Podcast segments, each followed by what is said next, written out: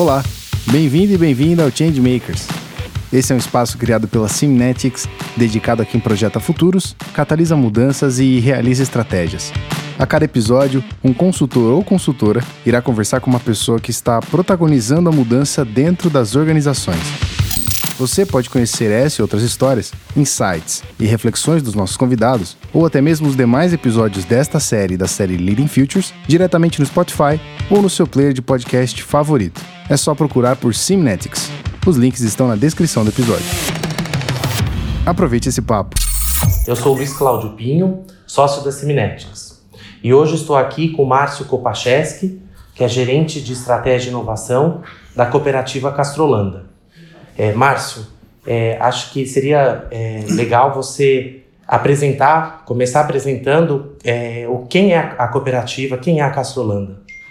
Legal. É, bom, a Castrolanda é uma cooperativa agroindustrial é, fundada em 1951 por imigrantes holandeses. Então, é uma ideia que já nasceu na Holanda.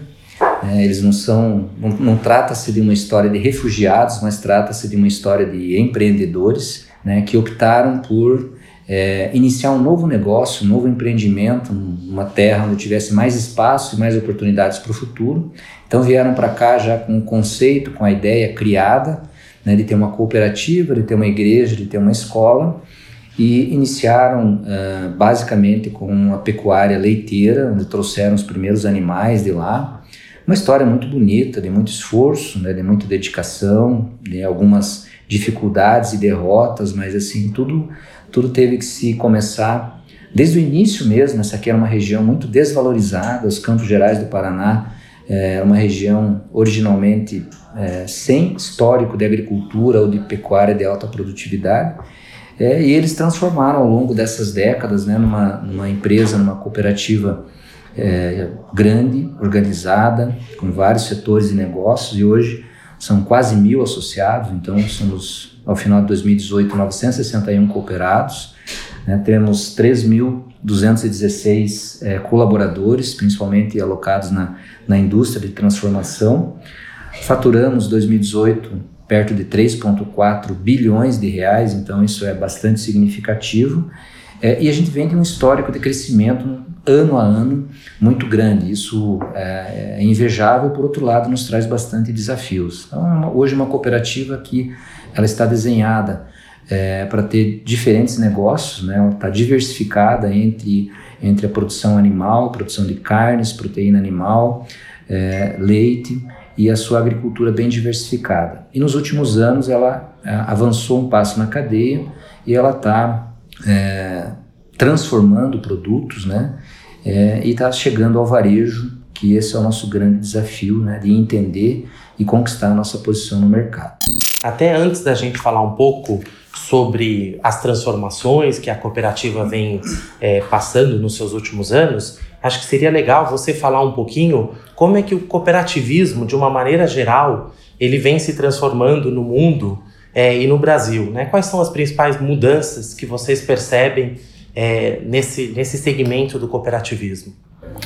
É, eu, eu acho que o cooperativismo, é, nas últimas décadas, ele foi uma ferramenta né, de, de que o produtor, né, o agropecuarista no Brasil, ele conseguisse sobreviver e acessar o mercado de uma forma organizada e mais competitiva. Então, se organizar né, naquele, naquela famosa é, frase de que é, juntos somos mais fortes, né, isso foi, acho que, grande, o grande reflexo do cooperativismo nas últimas décadas. É, hoje a gente se questiona muito sobre o nosso modelo de cooperativismo e o quão competitivo nós somos e de quanta competitividade a gente transfere para os nossos associados. Ou, em outras palavras, assim, o que vai ser o cooperativismo do futuro? Né? A gente entende que é, as mudanças em perfil de consumidor, as mudanças com inovações tecnológicas, é, as novas gerações tendo uma, não tendo esse histórico né, das décadas e das dificuldades e muitas vezes tendo um olhar muito mais para o mercado e para o curto prazo, traz desafios para o cooperativismo, principalmente no que se refere ao produto ou serviço que ele vai estar ofertando para o mercado ou principalmente para o seu cooperado, se ele é melhor ou minimamente igual ao que empresas nesse ambiente competitivo conseguem oferecer e de certa forma seduzir o nosso associado de que é, o mercado fora pode eventualmente ser melhor. Então nossa missão hoje é pensar no cooperativismo moderno, no cooperativismo que transfira competitividade e pensar eventualmente em modelos alternativos, né? como por exemplo é, intercooperação ou cooperativismo de segundo grau, como nós falamos, ou de segunda geração, que são cooperativas se associando umas às outras para alcançar ou, ou, chegar em determinado mercado de forma mais com maior capacidade, maior abrangência, maior capilaridade. Então, hoje eu vejo assim um momento de repensar o cooperativismo é, e de buscar novos modelos, novos mo modelos que garantam a sua perpetuidade né, e que de uma forma inteligente ela entregue produto ou serviço de forma competitiva. Legal, né? Ou seja, é, de uma maneira resumida, seria falar que é, o, o, cooperativismo ele, é, ele existe, ele nasce para atender os interesses dos seus associados, né? E, mas não basta só atender os interesses dos seus associados, porque hoje tem que ter uma visão de mercado, uma visão para fora, porque é, as cooperativas, além de satisfazer né, o seu, a principal parte interessada, que são os seus associados, ela precisa também ser competitiva e satisfazer seus clientes, seus consumidores. Exatamente. Ou seja, toda aquela força da união né, dos fundadores ou daqueles imigrantes que passaram por todo o processo de construção, isso de certa forma não faz tanto sentido para a nova geração. Então, as transições, as novas gerações que assumem os negócios na produção agrícola e pecuária, elas têm um pensamento é, diferente. Eles têm um pensamento mais de mercado, eles têm um pensamento mais de é, busca pela competitividade muito de uma forma muito maior e naturalmente eles têm uma vontade de explorar aquilo que o mundo oferece. Em outras palavras, eles querem experimentar outras alternativas é, o que outras empresas eventualmente podem oferecer, e as cooperativas têm que, de certa forma, é, o tempo todo serem interessantes é, e fazer com que é, esse cooperado da nova geração ele nos olhe como ainda um porto seguro e principalmente uma fonte de inovação e oportunidades. Legal. Eu acho que o cooperativismo ele também tem uma proposta de valor que está muito aderente, talvez, a essas novas gerações, a essa nova forma de pensar, é porque o, a, uma cooperativa ela não busca é, por si só um resultado financeiro, o lucro ou uma sobra, mas ela está buscando é, equalizar, equilibrar um pouco os interesses né, econômicos, mas também os benefícios que ela traz para as comunidades e as sociedades onde elas atuam. Né? Então seria um capitalismo um pouco mais solidário. Né? Isso acho que também tem um, um casamento muito forte com o que é, são os, os, vamos dizer assim, os desejos e os anseios dessas novas gerações, né? De olhar o mundo de uma, de uma maneira não só econômico-financeira, mas de uma maneira um pouco mais sistêmica. É, é, isso assim é muito legal, porque se por um lado essa nova geração ela quer explorar as oportunidades que o mundo moderno lhes, lhes oferece. Por outro lado, a gente vê uma geração de consumidores tendo um comportamento diferente. Então, eles querem uma, um, preservar o planeta, eles querem alimentos né, que sejam produzidos de uma forma correta, sustentável.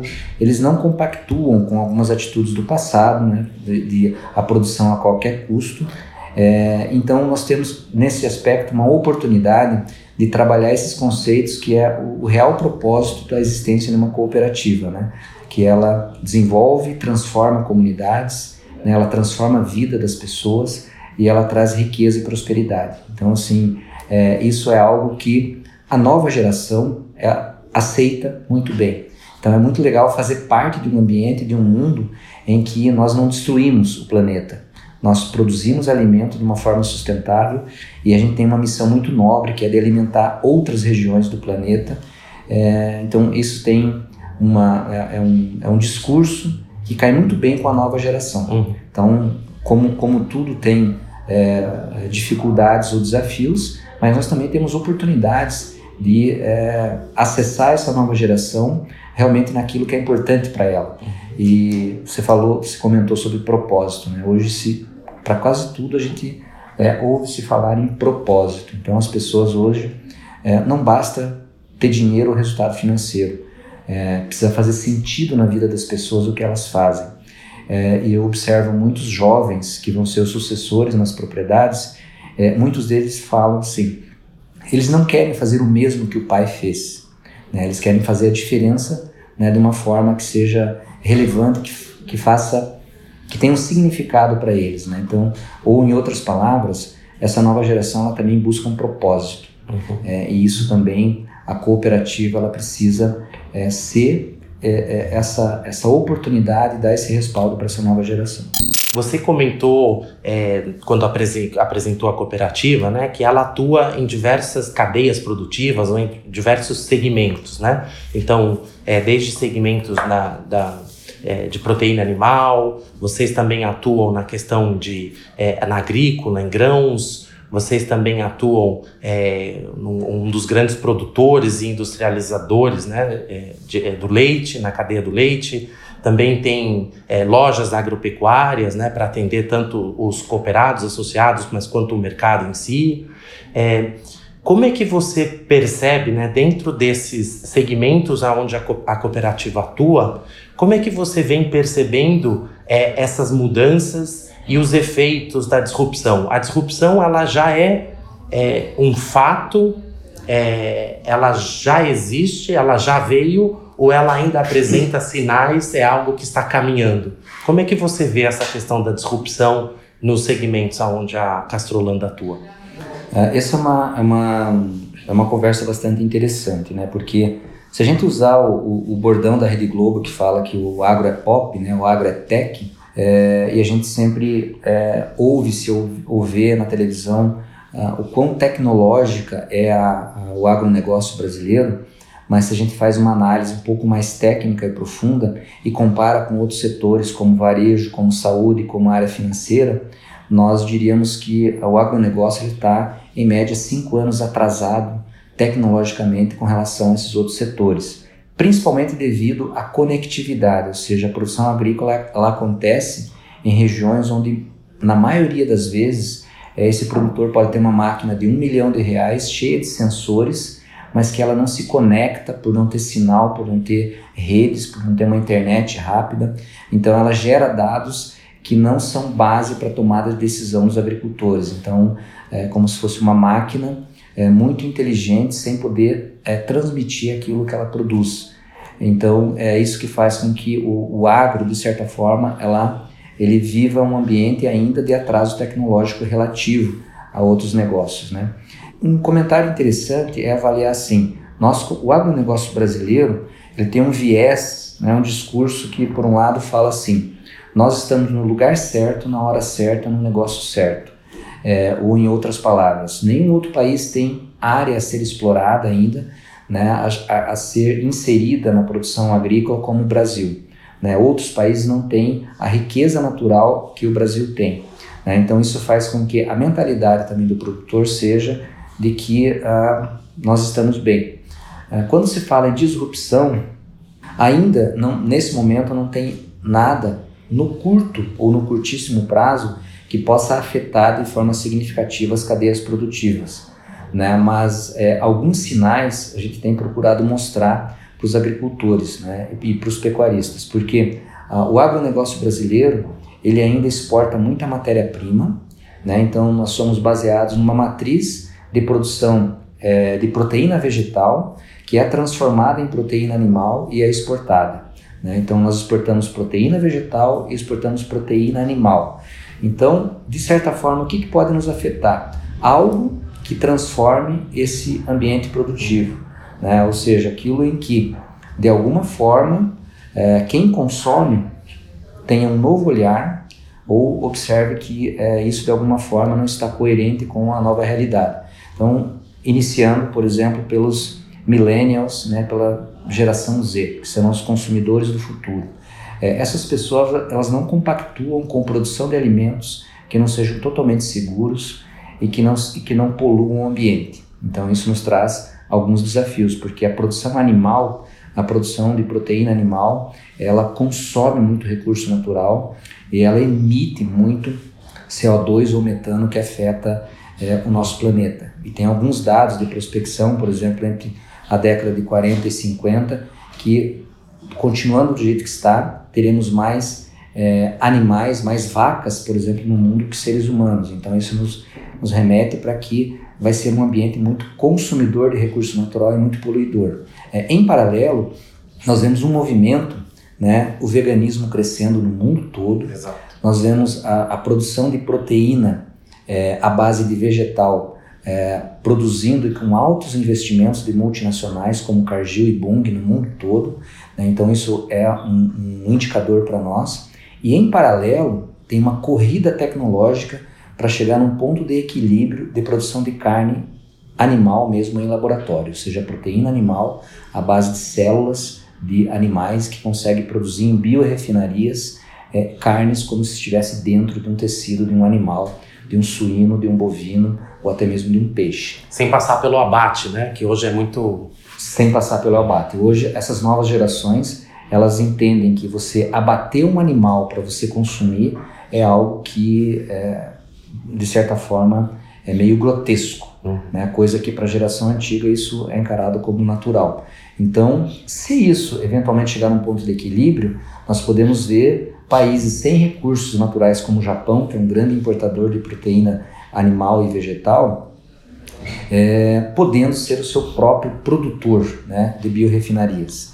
Né? E isso, de alguma forma, se essas previsões elas se concretizarem, é, isso pode afetar a cadeia como um todo. Né? Então, por exemplo, uma das previsões dos futurólogos da inovação é que a classe C e D vai consumir carne de laboratório e a classe A e B vai consumir carne de animal abatido. Uhum. Né? Ou seja, o que nós produzimos hoje, é, eventualmente, pode ser afetado por isso. Né? Então, uh, uma disrupção pode ser nessa linha.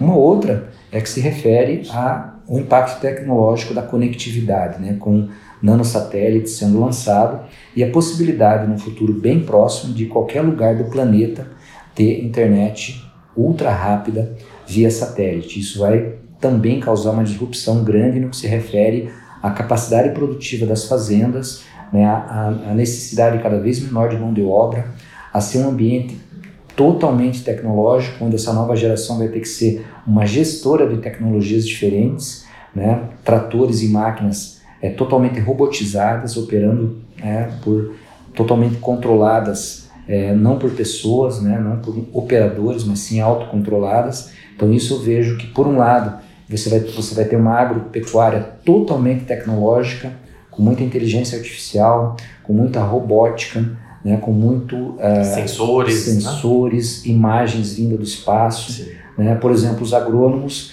é, eu que sou agrônomo, comenta-se que faço parte da última geração de agrônomos convencionais, né? que os, a nova geração de agrônomos ela não vai usar tanto seus braços e pernas para diagnosticar problemas, mas que olhos muito mais sensíveis que nosso vindo do espaço vão fazer isso. Uhum. Então eu vejo essas duas linhas. Por um lado, um ambiente muito tecnológico, né, de abundância no que se refere à nossa capacidade produtiva, de acesso à energia, mas por outro lado, algumas ameaças de algumas disrupções no hábito do consumidor, principalmente millennials geração Z, e essa questão de dessas tecnologias de carne vegetal e de carne de proteína animal.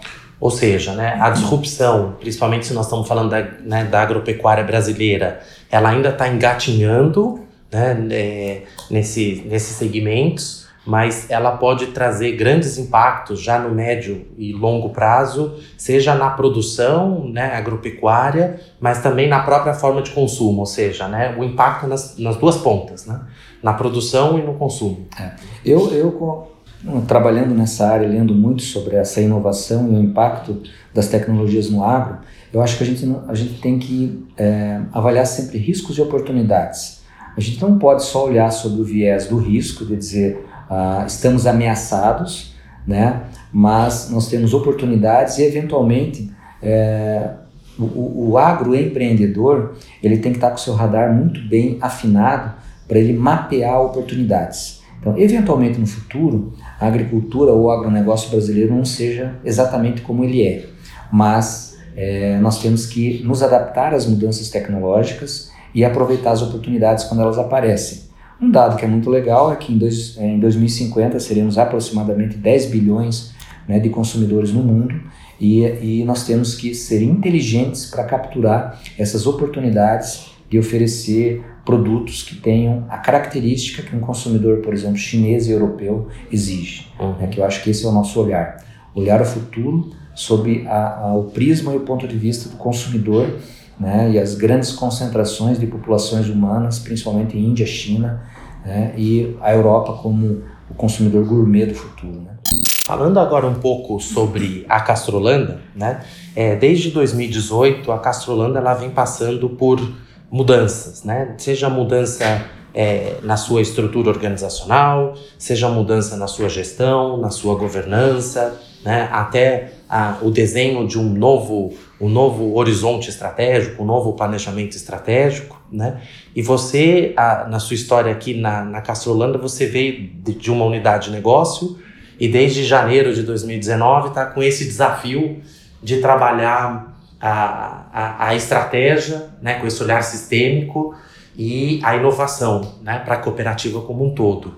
É, como é que você é, enxerga quais são os principais desafios que a cooperativa tem para o futuro, né? De, depois desse processo de planejamento estratégico, quais foram os principais é, desafios que vocês entenderam aí e encontraram para os próximos anos? É, primeiramente, sim, em toda a história da, da Castrolanda é a primeira vez que ela passa por um ciclo é, de planejamento estratégico de uma forma mais profunda é, e de uma forma mais estruturada. Né? Na maioria das vezes, em épocas anteriores, isso é, foi feito pelos principais gestores, né? onde eles eram, eram os, os, os principais direcionadores de, de onde cada negócio deveria se orientar.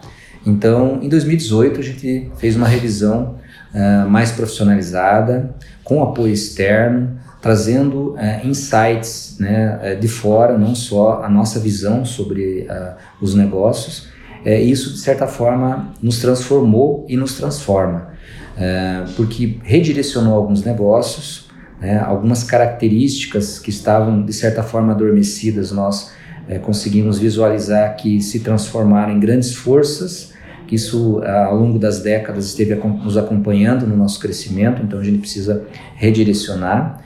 E a gente observa assim que é, planejar de certa forma é menos complicado do que executar. Né? A execução é, exige disciplina, disciplina de diretores, disciplina de gestores, disciplina das equipes e disciplina dos, dos negócios. Apesar de a Castrolano ser uma empresa muito empreendedora, né, nós olhamos muito no fazer né, e, e temos um olhar é, um pouco é, menos voltado para estratégia e para o horizonte. Né? Aliás, horizonte é o nome que nós demos ao nosso planejamento estratégico de 19 a 24, que é justamente fazer com que lideranças, gestores e até mesmo nossos cooperados, eles levantem um pouco o seu olhar e tenham uma visão sistêmica sobre os negócios. Então isso foi bastante transformador. A, inovação é, é, é, uma, eu diria assim, é um, é um olhar diferente e é uma, é uma ferramenta para as empresas, para os negócios, para que elas se adaptem aos, aos, ciclos cada vez mais curtos né, de, de inovações tecnológicas. E a nossa principal missão aqui é dar suporte à, à estratégia e também fazer com que o agronegócio, que é extremamente conservador, ele tenha uma mentalidade, ou como, como se fala muito, um mindset né, dessa, de inovação que seja um pouco mais aberto a novas tecnologias, a, a inovação aberta, a aproximação com startups que oxigena grandes empresas. Então essa é a nossa grande missão, né? ter disciplina na execução da estratégia e ter um olhar sempre para o que as startups, o mundo das startups podem nos trazer né, de trabalho conjunto, de inovação aberta, de velocidade na resolução de problemas ou dores que nós temos né, e de abrir um pouco a mentalidade dos nossos cooperados e das nossas lideranças. Falando agora um pouco, assim, tentando tangibilizar né, um pouco essa jornada da transformação que vocês começaram é, até mesmo antes de 2018, né? 2018 talvez tenha sido é, o momento da virada, né? Onde é, se for, foram reunidas as condições necessárias, né? Para esse processo, para essa jornada de mudança mas a necessidade de mudar provavelmente veio antes, né?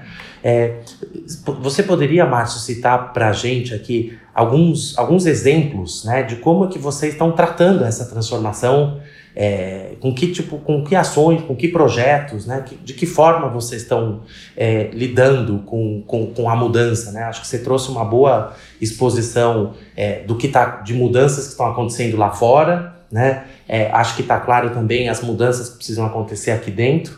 Mas como é que vocês estão dando esses primeiros passos, né, pra, nessa jornada de transformação? Eu acho que o nosso grande objetivo é trabalhar a cultura e a mentalidade. Né? Então, uh, sempre fala-se que grandes empresas têm uma dificuldade muito grande em fazer mudanças rápidas. É como se fosse um grande transatlântico, para ele mudar de curso, ele demora mais que uma lancha rápida. E a gente compara, a Castrolana talvez poderia ser comparada a um transatlântico e uma startup comparada com uma lancha rápida.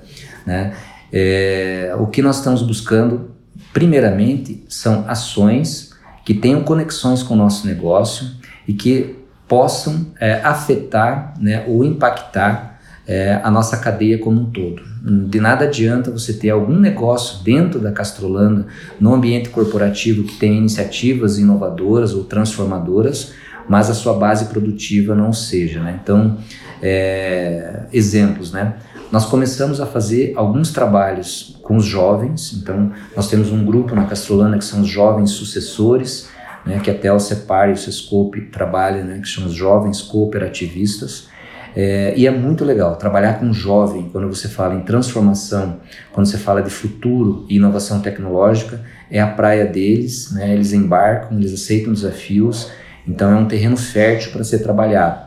A gente vem trabalhando também com as mulheres, então tem um grupo grande de mulheres que querem fazer parte desse, do agronegócio do futuro, influenciar as decisões nas propriedades e ser um ponto de apoio na organização da produção no campo.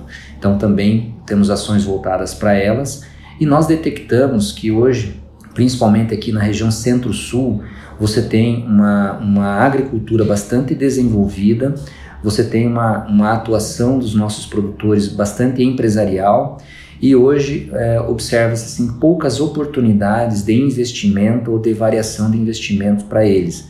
E nós estamos enxergando que a tecnologia, né, esse ambiente de startups, pode ser uma grande oportunidade de é, alternativa de investimento para isso.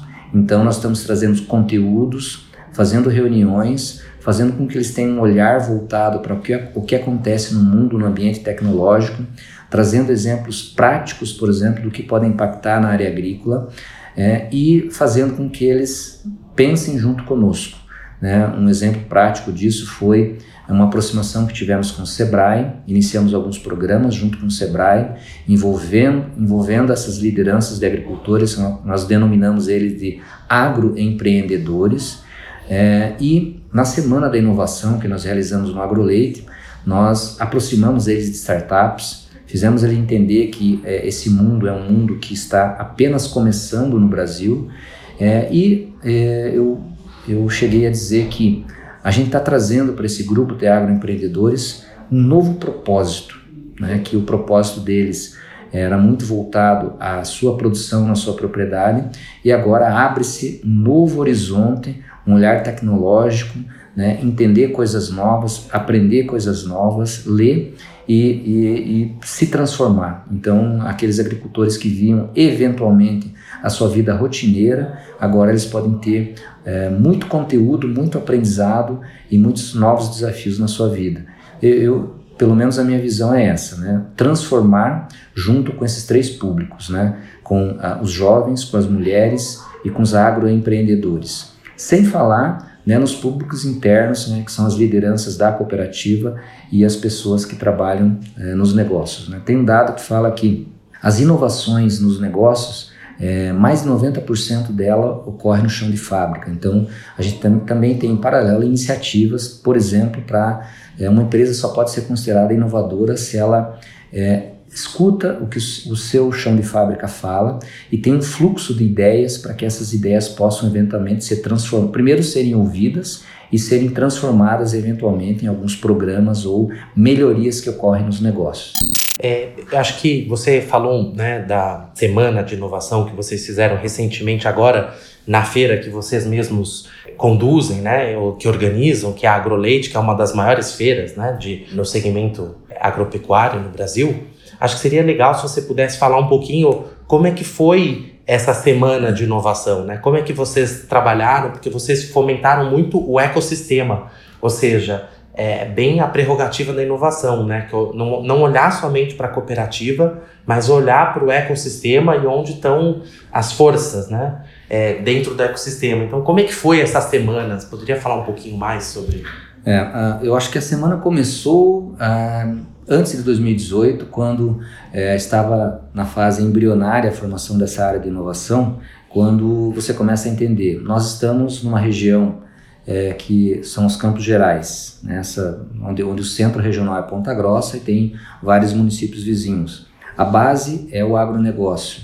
Nós temos universidades, nós temos instituições de pesquisa privadas e públicas, é, nós temos é, é muitas empresas e muitas indústrias. Nós temos todos os componentes para você ter um ecossistema inovador. E, porém, isso não existe, né? isso está muito incipiente. Nós somos a, a, região de maior produtividade nas principais culturas de milho e soja. Ano após ano ganhamos prêmios e nós não verificamos ações inovadoras. Então, uma das primeiras iniciativas foi como nós podemos dar vida ao ecossistema dos Campos Gerais. Né?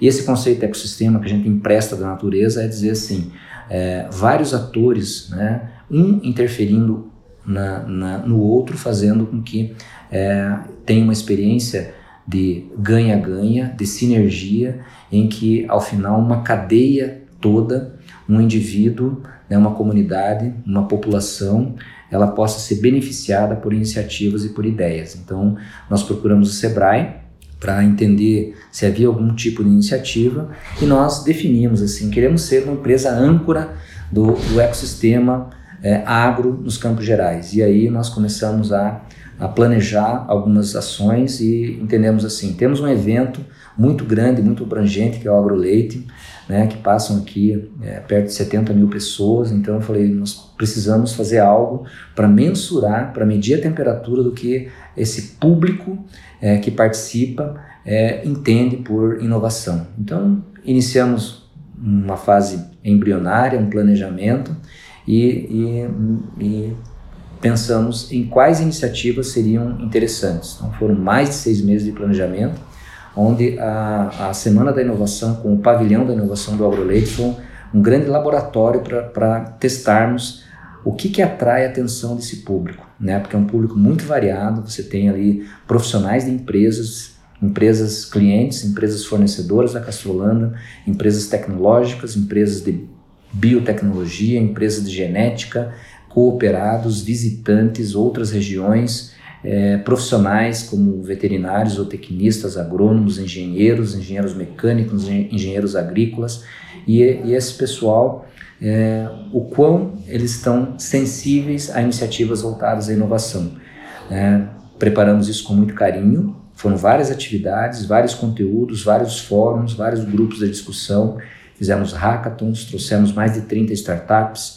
Então, uh, tinha um grande temor de que isso de repente pudesse ser não atrativo para esse público, mas assim, uma grata surpresa foi a ampla participação. Nosso espaço ficou pequeno, né? tivemos público em todas as, as atrações, em todas as atividades, a semana toda, com conteúdo de manhã até a noite e com públicos de manhã até a noite.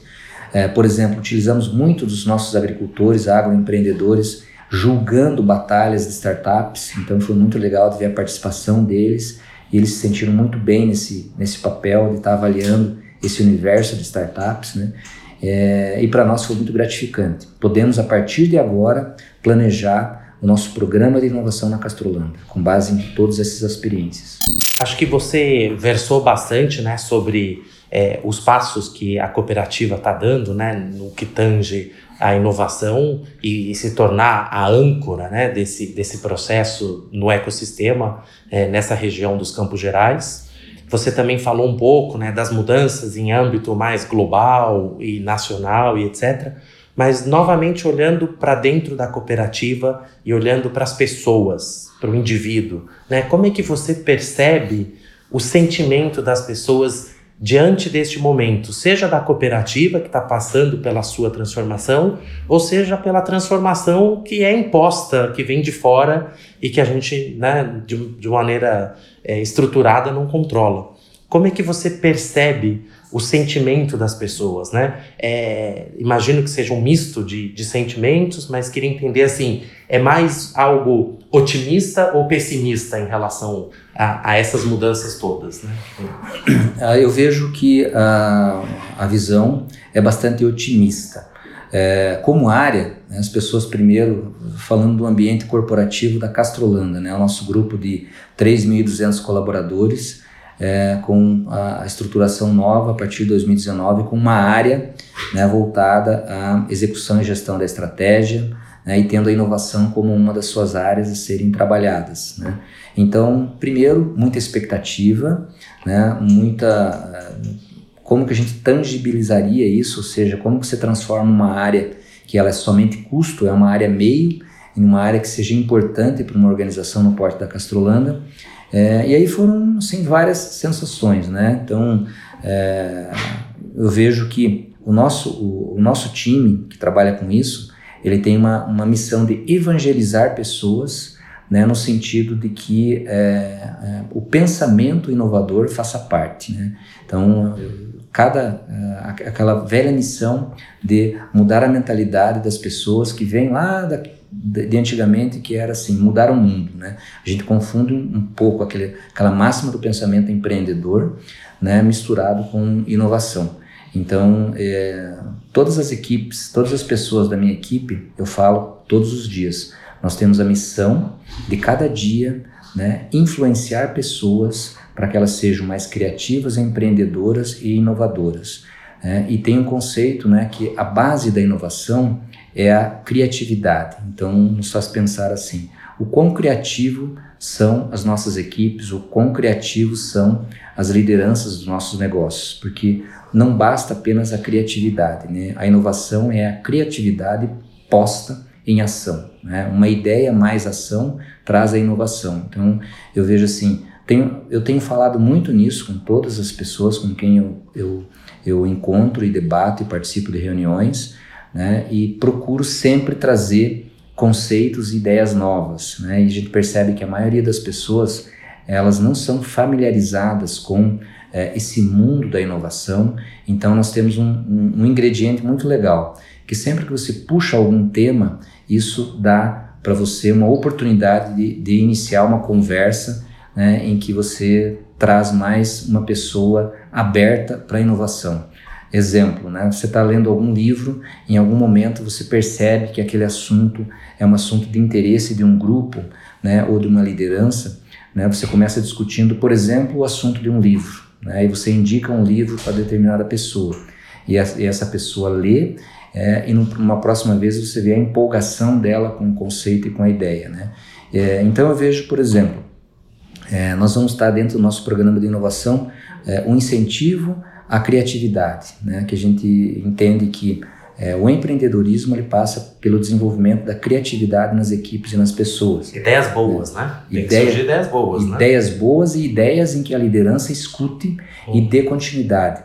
Né? Então, é, eu penso muito nisso. Internamente, a gente trabalhar conceitos, a gente trabalhar criatividade, a gente, a gente trabalhar conteúdos, por exemplo, design thinking, né, nos, nos, negócios, como fazer com que a ideação faça parte do dia a dia de equipes, principalmente equipes que trabalham com supervisão, coordenação, né, que elas incentivem as pessoas a olhar um processo e sugerir melhorias. A gente, quando você anda numa indústria como a Alegra, né, que é um grande frigorífico, você observa, né, tem mais de mil pessoas trabalhando e se pelo menos 10% dela, delas é, derem alguma sugestão criativa que possa transformar um processo que ele fique mais ágil, é, operacionalmente é, melhor, mais barato, mais competitivo, eu acho que a, a, empresa ganha e as pessoas se sentem mais úteis. Né? Hoje, quando você dá uma ideia essa ideia é aceita e implementada, a sensação de, de gratidão né, de, e de dever cumprido é muito grande. Então, voltamos novamente naquela, naquele sentimento de propósito. Né? Uma pessoa que trabalha num setor e que ele é ouvido, né? ele tem aquele sentimento de pertencimento muito grande. Eu não vejo que a inovação ela não é só, sabe, é, o ambiente tecnológico, mas ele passa também pelas coisas mais simples e básicas dentro das equipes. Né? Então, é esse viés que a gente quer trabalhar dentro da Castrolanda, não só falar nos, nos, nos oba-obas das startups, muitas vezes, mas fazer com que isso esteja presente no dia a dia das equipes, no, dos negócios.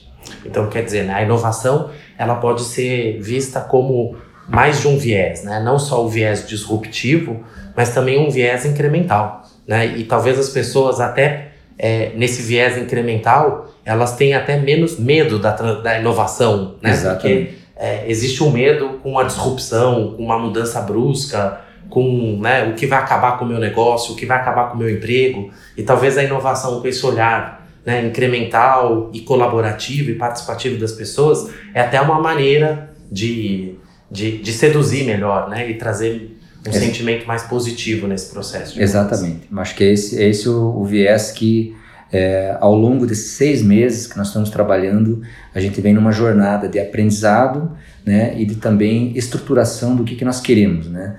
E o que nós queremos é como empresa, como você, você é, influenciar pessoas. Quem trabalha com, com inovação, é, basicamente ele tem que ser um influenciador.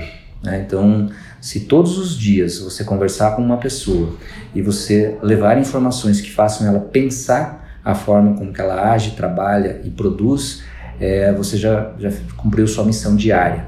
Então, é, nós temos 3.200 pessoas para a gente trabalhar nesse sentido e transformar, fazer com que elas tenham um novo olhar sobre o mundo, a Castrolanda é, e a sua participação dentro do negócio. É, Márcio, é, para a gente finalizar, e também depois dessa nossa conversa, é, você teria algum conteúdo para poder indicar é, para que as pessoas pudessem, enfim, não importa a mídia, mas que as, as, pessoas pudessem ou ver um filme, ou um livro, ou uma série, ou uma experiência, um, enfim, né, é, algum conteúdo que você gostaria de compartilhar, né, que resumisse um pouco ou que falasse um pouco sobre esses aspectos da transformação?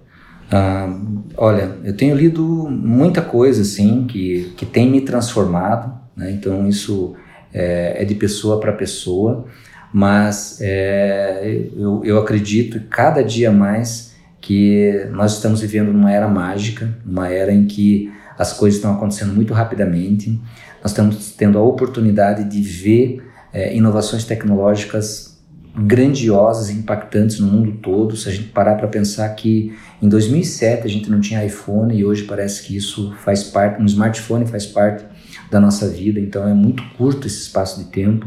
E, e assim, eu sempre indico coisas, né? Alguns vídeos ou uh, algum livro.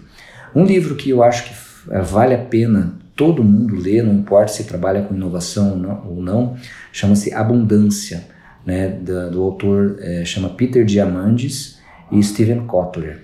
Né, é um livro que ele, ele tem, ele faz toda uma leitura histórica é, da inovação tecnológica e, e, ele faz um olhar para o futuro. E por isso que o título do, do livro é Abundância. Ele fala que, é, apesar de tudo que o homem tenta fazer de mal ao planeta, o nosso futuro é de abundância. É de abundância energética, é de abundância de alimentos, é de que a tecnologia vai trazer uma vida é, mais é, frutífera e mais prazerosa para o ser humano. O ser humano, desde, desde que ele começou a trabalhar 12 mil anos atrás com a agricultura, ele virou um homem que usa grande parte do seu tempo trabalhando, trabalhando, trabalhando, né? e, a, e a tecnologia, né, pelo menos é o, que, é o que diz o livro, ele vai trazer mais horas diárias dedicadas a fazer aquilo que o homem que lhe traz prazer e sensação né, de que vale a pena viver. Né? Então,